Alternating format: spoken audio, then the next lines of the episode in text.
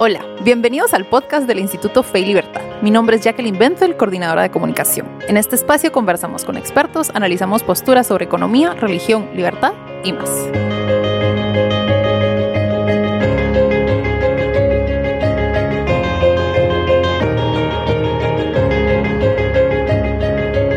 Bienvenidos a este nuevo episodio del podcast del Instituto Fe y Libertad. Hoy me encuentro con Miguel Foronda. Miguel es profesor de Filosofía y Ética en la Universidad Francisco Marroquín. Ha sido profesor de Antropología Filosófica en la Universidad del Istmo, es ingeniero industrial y miembro del Instituto Fe y Libertad. Actualmente cursa una maestría en Filosofía. Bienvenido, Miguel. ¿Qué tal? Buenas tardes o buenos días, no sé en qué horario lo van a escuchar. A la hora que estén oyendo. sí, a la hora que estén oyendo. Así. Bueno, hoy tenemos un tema que realmente salió de varias conversaciones que tuvimos con Miguel y eh, le pusimos por qué hablar es importante. Básicamente, pues si quieren entramos directamente en materia. Sí, sí. Entonces, Miguel, la pregunta de cajón, ¿por qué hablar con las personas es importante? Eh, sí, esta idea, bueno, con Jackie que, que nos está haciendo el favor de entrevistarnos. eh, más que una idea, fue una realidad que, nos dábamos cuenta en la universidad y en general en la sociedad, y es que el distanciamiento entre las personas comienza precisamente por una ausencia de diálogo. Ya no estamos acostumbrados a mantener una conversación.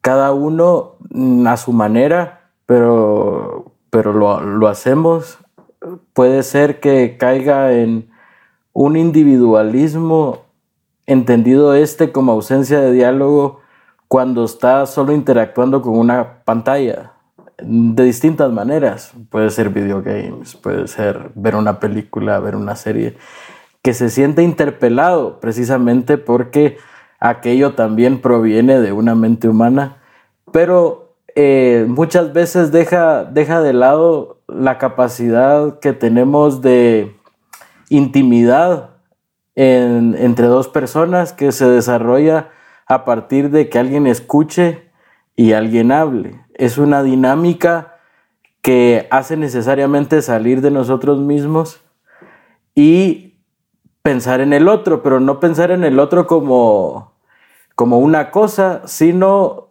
hacerse cargo de una intimidad distinta a la mía. Sí. Y me parece que por ahí va eh, la importancia de, de, ah, dijimos de hablar, pero sobre todo de dialogar. Precisamente porque hablar se puede hacer un monólogo, pero en el monólogo no hay respuesta. Y entonces, cuando no hay respuesta, tampoco hay escucha y se convierte tal vez en un poco esquizofrénico el asunto, porque cada uno habla con su otredad, si lo quieren ver de, esta manera, sirviéndome de Lelutier, que, que son unos cómicos. Pero sí, eh, esta ausencia de diálogo, eh, ese imbuirnos en cada uno de nosotros, en el fondo lo que provoca es que al manejarnos ante la, la otra persona nos manejemos, nos manejemos a través de prejuicios. Sí porque no conocemos realmente su intimidad y entonces la tratamos de acuerdo a la idea que tenemos en la mente. Actualmente está toda esa idea de la generación X, Z, etcétera, etcétera. Millennials, centennials y demás. Sí, y entonces el tema o el riesgo que se corre por lo menos es al enfrentarse a, un joven de esa edad o a un mayor que pasó en, en otra generación, uno corre el riesgo de enfrentarlo a través de esos prejuicios. Y me parece que eso, eh, e, eso es fruto de una visión masificada de la sociedad, precisamente porque solo se sirve de la estadística y de tendencias. La verdadera intimidad se desvela solo en el diálogo. Digamos, no hay otra manera. Sí. Bueno, ¿y por qué cree que hemos dejado de lado el, el diálogo? Mencionó los prejuicios, por ejemplo.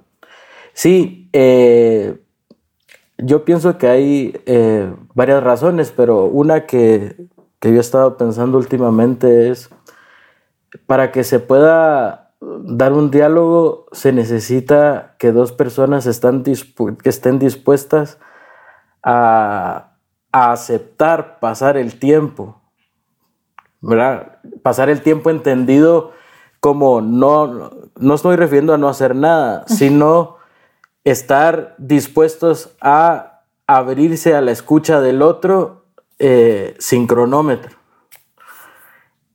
Y claro, eso no da dinero. Es evidente que podemos enfrentarlo desde, bueno, voy a perder una hora con, con fulanito, pero si pierdo esa hora, yo la hubiera estado pudiendo eh, invertir en, otra, en otra cuestión. Una vez una persona me dijo eso.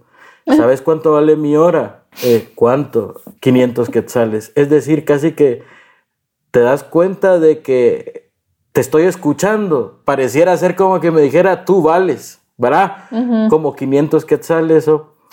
Es decir, eh, va muy relacionado, me parece a mí, con esto, porque para escuchar se necesita perder tiempo entendido en contraposición como mi tiempo vale 100 quetzales, 200 quetzales. Y ese perder tiempo necesita eh, un lugar, eh, digamos, apartarse de la cotidianidad, pensar, reflexionar, hacerse cargo de lo que dice el otro. Se, se requieren muchas virtudes que no sé si estamos dispuestos todavía a practicar pero eh, por ahí pienso que, va el problema. Estamos en, una, eh, en un activismo sin darnos cuenta, movidos por, pues no sé, la eficiencia pura.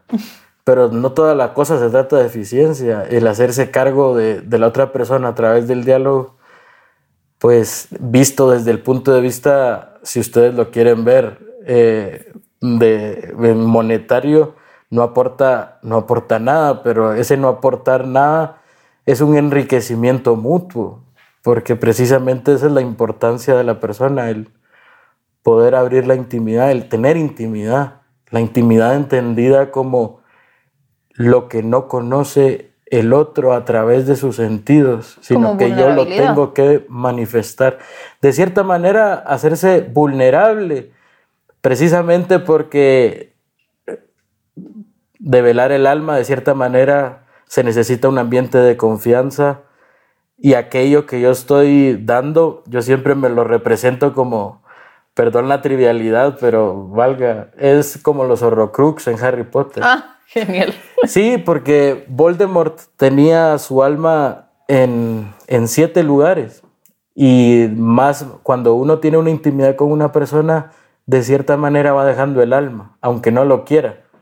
Y de esa manera se hace vulnerable porque tiene puesta el alma y eso va relacionado con ausencia de confianza. Porque precisamente para poder dejar el alma se necesita confianza, pero para la confianza hace falta el conocimiento del otro y el conocimiento del otro diálogo. Es como un círculo que me parece que si no lo retomamos vamos a hacer una sociedad más atomizada y por definición una sociedad atomizada, pues mm, es tan maleable, maleable en el sentido de se puede modificar al antojo de cualquier tendencia precisamente porque no hay eh, unión, o sea, no hay identidad común, no hay identidad propia, no hay... Bueno, se podría decir que de cierta forma estamos viviendo un poco eso, ¿no? A mí me parece que sí. Ah, a mí me parece que sí, pues llama mucho la atención a veces que las personas ya eh, no saben distinguir, a mí eso me preocupa, entre la amistad y el noviazgo, es decir, que el, varón busque a la mujer de cierta manera solo para, para el noviazgo y no haya un diálogo previo. Y ni siquiera se puede dar un diálogo, ¿verdad? Porque entonces la ven a través de otros ojos y entre los mismos varones y entre las mismas mujeres, a mí me parece, porque yo doy clases en una universidad y he tenido contacto con varios jóvenes, que, que es un poco de lo mismo, piensan que no hay nadie quien les escuche.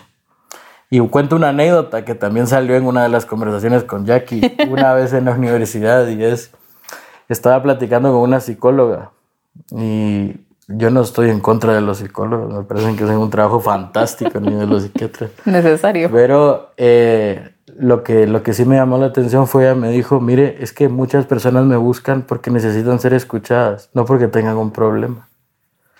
Es una profesional que le paga a la persona 600 quetzales más o menos para que le escuche. Ahora el planteamiento que yo me hacía es, este es otro de los signos. El sentirse solo es parte del no tener que alguien me escuche. Sí. Con todo el cariño para las mascotas, el perro no puede sustituirlo, ni el loro, ni el gato. Ah, se imagina, con que hablaran, yo sería la más feliz. Y, eh, pero el problema es que aunque hablaran, no tiene intimidad para escuchar. Sí. Y entonces eso, eso me llamó la atención porque hasta desde el punto de vista profesional yo, yo decía, pero entonces usted vive de la ausencia de la amistad casi, pues porque llegan a ella. Qué triste suena fue, bueno, pues, pero... no, pero tiene razón, tiene razón. El, y entonces, es por ahí, pienso yo que... Bueno, a ver, y cuando platicábamos en, en, bueno, varias ocasiones, me recuerdo que usted mencionaba que para dialogar una de las condiciones es que se requiere una previa aceptación del otro. ¿A qué se refiere con eso? Sí, este, bueno, no es un concepto porque aquí no nos vamos a poner a hablar de conceptos, pero es, yo creo que tal vez eh, es una experiencia, me parece que todos hemos eh, tenido, que cuando hay una persona que, voy a decir la palabra tal vez, Chapina, me cae mal, cuando una persona me cae mal, la reacción es cerrarme interiormente. Yo creo que se entiende la expresión porque muchas veces lo hemos hecho. Es decir, ya viene y es como un ensimismarse. Tant, a veces se, se, traduce a gestos externos. Por ejemplo, el voy a hacer como que hago, ¿va? porque ya viene y entonces a veces se manifiesta externamente, pero puede ser que no tenga manifestación externa, sino interna solo interna, es decir, que solo el que padece re repulsión la vea. Pues para el diálogo hace falta vencer eso, porque se necesita apertura y aceptación del otro, porque hay que escucharle. Y para escucharle se requiere de cierta manera dejar de hacer lo que estaba haciendo, superar esa posible, como ese posible muro que, sí. que, que, es mi repulsión al otro. Y, y, no solo con el que, me, al que tengo repulsión, sino puede ser el, el, el, amigo que viene a contarme algo y yo tengo 35 cosas que hacer y no estoy dispuesto a escucharle. Sí. Y entonces a eso me refiero, o a eso platicábamos la vez, la vez anterior, que se necesita una apertura previa, una aceptación de la persona, y no me refiero a abrir los brazos, sino a, para poder escuchar se necesita atender, y para atender se necesita quitarse un poco prejuicios y también quitar un poco de la cabeza lo que uno está haciendo. Es abrir la mente. Abrir el alma, pienso yo. La mente, yo creo que de cierta manera se cierra y se abre cuando uno abre el corazón y lo cierra. Digamos, yo siempre digo una expresión a veces cuando doy clases que hasta a mí me da risa, pero este macho es mi mula. Va, eso, ah. eso, es una actitud. Ajá. Es una actitud que es, es, significa ser razón, porque es no querer escuchar, no querer hacerse cargo de lo que me dice el otro. Aunque yo lo vea evidente, es decir, la mente puede ver algo muy evidente, pero hay cosas que yo no quiero aceptar. Para eso se necesita un esfuerzo de apertura. Tolerancia. Tolerancia. Pero no tolerancia infinita, que me parece que ahora no. en el ambiente lo que hay es la tolerancia infinita, lo que nos lleva es al indiferentismo, es a la ausencia de diálogo. Precisamente porque la tolerancia infinita es tolerarme hasta que yo un ejemplo tonto, le escupa a tu mamá o la maltrate, porque hay que ser tolerantes. Me parece que hay cosas que no se toleran, ¿De sencillamente, acuerdo? pero eso no quiere decir que yo me cierre a dialogar con esa persona. Sencillamente que eh, la tolerancia no quiere, no quiere decir no tener un criterio hecho sobre la bondad de ciertas acciones o sobre la maldad de ciertas acciones, Y entonces, porque tal vez si decimos solo hay que ser tolerantes, eh, actualmente es sinónimo de me trago todo. No, no, me parece que uno no se puede tragar todo, pues nadie se traga todo. Eso me parece que lo podemos aceptar como premisa, que no todos nos tragamos todo. De acuerdo. Bueno, y tratando de concretar un poquito, ¿qué repercusiones espera que tenga esto en la gente? ¿O qué espera que, que pues dejarle a la gente y Básicamente con esto los estamos invitando a, retomar el diálogo, a preocuparse por el otro, a darse a los demás. Yo pienso que eh, más que moraleja, porque no se trata de dejar moralejas, es la mejor manera de ser feliz siendo humano es el diálogo, somos seres dialógicos. La apertura al otro, el intercambio de ideas nos ayuda a no, a no padecer soledad existencial y hay mucha, realmente. Luis, en, un libro que escribe, sí es Luis, sobre la experiencia de leer, él dice una frase que a mí me suena siempre y es, leemos para saber que no estamos solos. Pero no es porque él fuera un hombre solo, sino precisamente la lectura es una forma de diálogo donde cuando yo me identifico con otra persona que aunque vivió años atrás, eh, ya no la esté viendo y no pueda tener contacto físico con ella, padecía lo mismo que yo, se alegraba con lo mismo que me alegro. Es decir, da cierta sensación de no ir solo por, la existencia. Es, el diálogo no solo es como un cliché y les quiero dejar esto así y entonces tratemos. No, me parece que es parte del, verdaderamente del ser humano. Es como revalorizar la persona. Bueno, es que a la persona no hay que revalorizarla, tiene valor intrínseco, inherente. Me refiero a más como ahora realmente para la sociedad la persona es algo muy utilitarista. Pues lo que hace falta eh, precisamente lo voy a decir con palabras de un filósofo que me gusta, Dietrich von Hildebrand, es la ausencia de reverencia. La reverencia es hacerse cargo de lo que yo tengo enfrente para tratarle de acuerdo a eso descubierto. Pero hay que hacer un esfuerzo para eso de querer mirar, querer escuchar, querer atender y poder darle la mejor respuesta, no reaccionar. Reacción es cuando me pitan en el tráfico y yo digo ciertos improperios, pero responder es hacerse cargo de, lo que tengo enfrente, sí. Perfecto. Bueno, y si quiere ya para ir cerrando, se da cuenta que hablamos de la dignidad de la persona sin nombrarla directamente. Pero eh, para ir cerrando, última pregunta, ¿qué recursos recomienda para continuar aprendiendo de este tema? Porque pues yo creo que todas las personas que se toman el tiempo semana a semana de escuchar el podcast lo hacen porque quieren aprender, quieren poder profundizar en distintos temas.